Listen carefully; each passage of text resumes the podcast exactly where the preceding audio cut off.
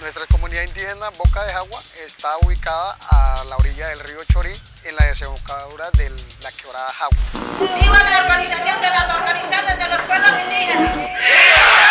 Todo lo que tenemos es selvas del resguardo de los indígenas. Tenemos todo lo que es tradicional acá.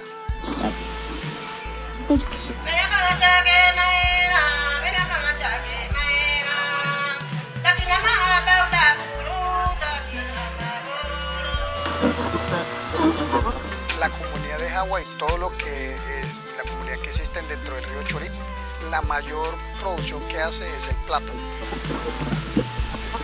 ¡Viva nuestra autonomía! ¡Viva nuestra cultura! Muchas gracias compañeros por la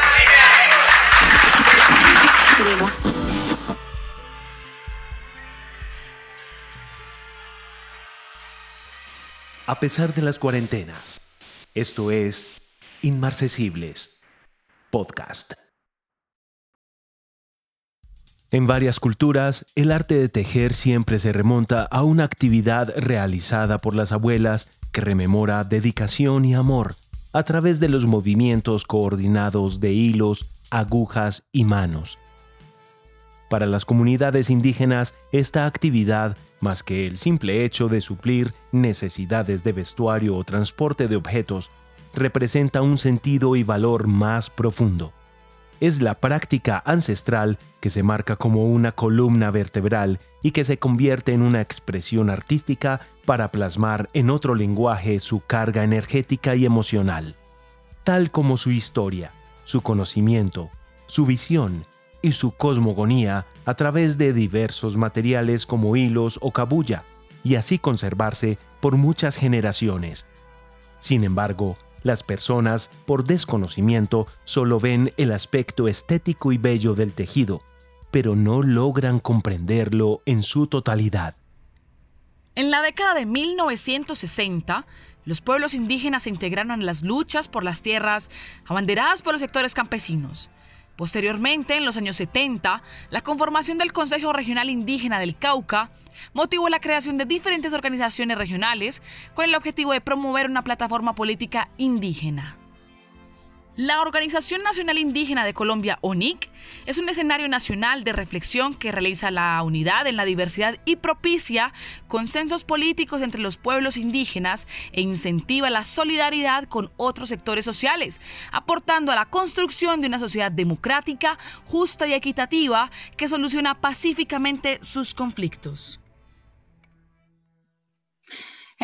Son pan de mutrena do quieras aguma y nan kuripa un duka de muna da jana neba.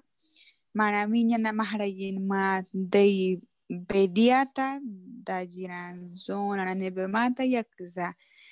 Pajo ndraba izo zezo na naba sa harapa nanta nang kai kajiro nebe mata kza da jiran ne kane nebe mata. Allí ne ka kane man de. Bueno, eh, un saludo desde la Gran Nación en Vera. En Colombia, de acuerdo al Censo Nacional en 2018, se estipula que la población indígena está cerca de los 2 millones de personas, es decir, que representa el 4.4% de la población de todo el territorio nacional. En la actualidad, existen al menos 115 pueblos indígenas nativos en el país. A pesar del crecimiento de los grupos étnicos, son una población que continúa siendo víctima del conflicto armado, pues los crímenes a sus líderes no cesan. El desplazamiento forzado y la marginalización son cada vez más difíciles. Allí, en algunas zonas del litoral del Pacífico colombiano, junto al este de Panamá y el noroeste de Ecuador, habita un extenso pueblo amerindio conocido como los Embera, también conocidos Chocó. Pero por allí, por el sur del departamento del Córdoba, existe un pequeño bloque de esta gran comunidad indígena conocidos como Emberá Catío. Entre selvas y montañas, algunos resguardos habitan en el alto del río Sinú y otros en el alto del río San Jorge. Los Embera se describen a sí mismos como hijos del agua, hijos de la naturaleza, que se conservan en el tiempo gracias a su defensa por el territorio sagrado a través de su historia, la lengua propia, el enriquecimiento de diferentes culturas, pero sobre todo del valor en las tradiciones ancestrales. Mi nombre es Doquera Zauma, me dicen Doquera. Pero también me conocen como Dayana, eh, pidiéndole un poco permiso eh, a las autoridades espirituales para colocar la palabra un poco de mis abuelos, de mis abuelas, de mis ancestros, em, para conversar un poco de qué es eh, el NECA, eh, el tejido, el okama, y eh, bueno, conversar también un poco sobre esto que está pasando en la actualidad, que es el tema de la pandemia.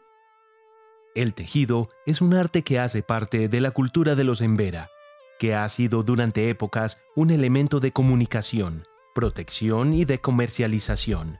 Estos accesorios, además de ser cautivadores, hermosos y llamativos, tienen un significado espiritual que está relacionado con lo más profundo del ser humano. El tejido em, tiene que ver con las vivencias que uno tiene como ser humano. Entonces, mm, uno es porque se lo va a poner un ser humano que tiene un propósito, que tiene vivencias, que tiene vida. Eh, dos, eh, cualquier tejido, tejido que se haga em, lleva un espíritu em, que siempre va a estar en ese, en ese material. Entonces, tal vez muchas personas eh, pueden decir, ay, eso es muy bonito, ¿no? Fuera de lo bonito es porque eh, se espera de que ese espíritu de ese tejido acompañe a una persona siempre cuidándolo. Eso es algo que hay que resaltar y es que es para el cuidado de la otra persona.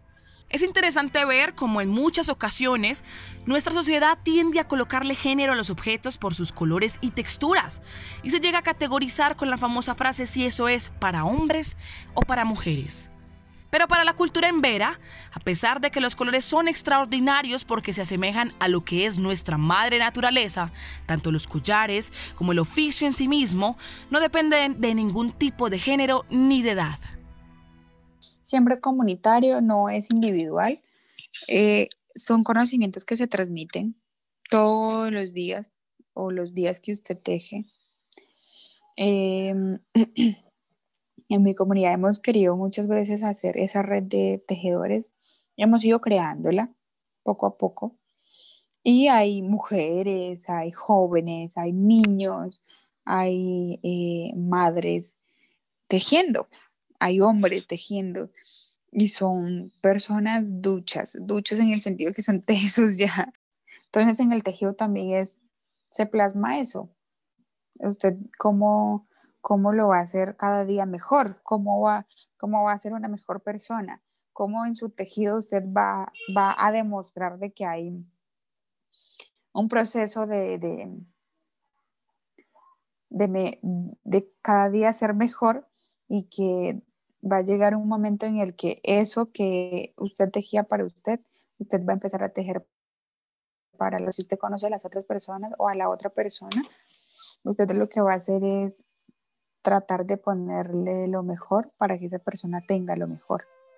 Al igual que toda la humanidad, las comunidades indígenas se han puesto a prueba por las consecuencias que trajo el COVID-19 a la sociedad.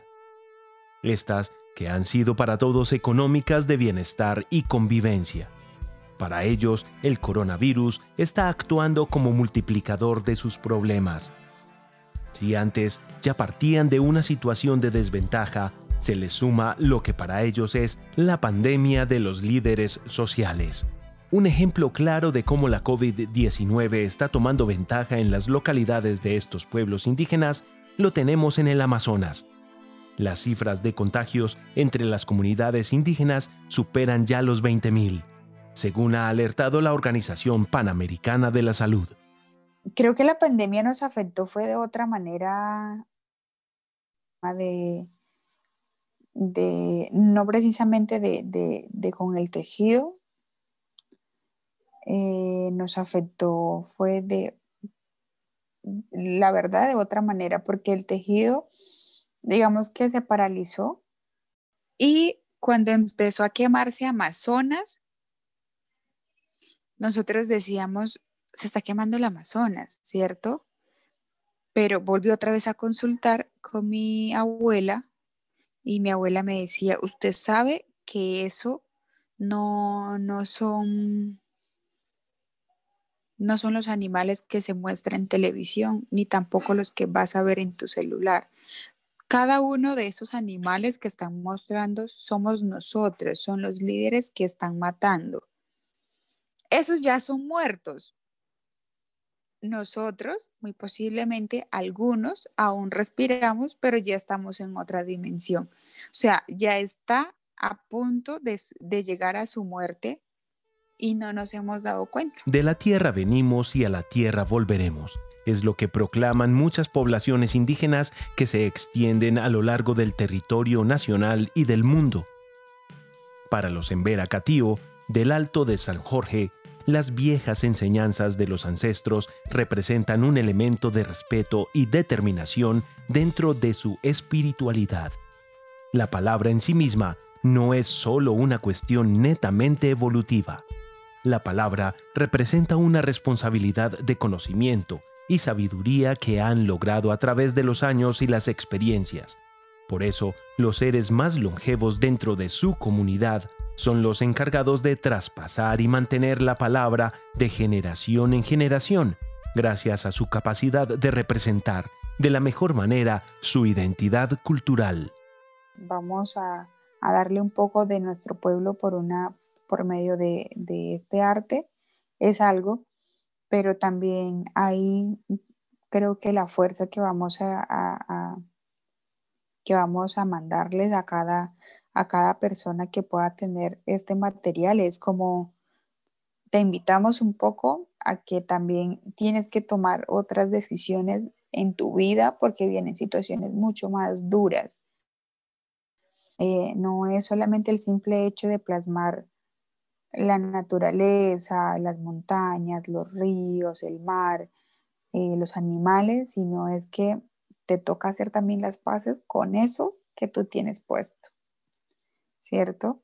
Te toca hacer un poco las paces, eh, el hermanarnos con la naturaleza, con, con la mamá de uno, que es la madre tierra, ¿no? La Organización Nacional Indígena de Colombia, ONIC, declara que cuando un pueblo indígena desaparece, se extingue para siempre todo un mundo, con su cultura, cosmovisión, idioma, conocimientos ancestrales y prácticas tradicionales que contribuyen al desarrollo sostenible y equitativo y a la ordenación adecuada del medio ambiente. La pervivencia digna de los pueblos indígenas de Colombia está en las manos de todos. Reaccionemos.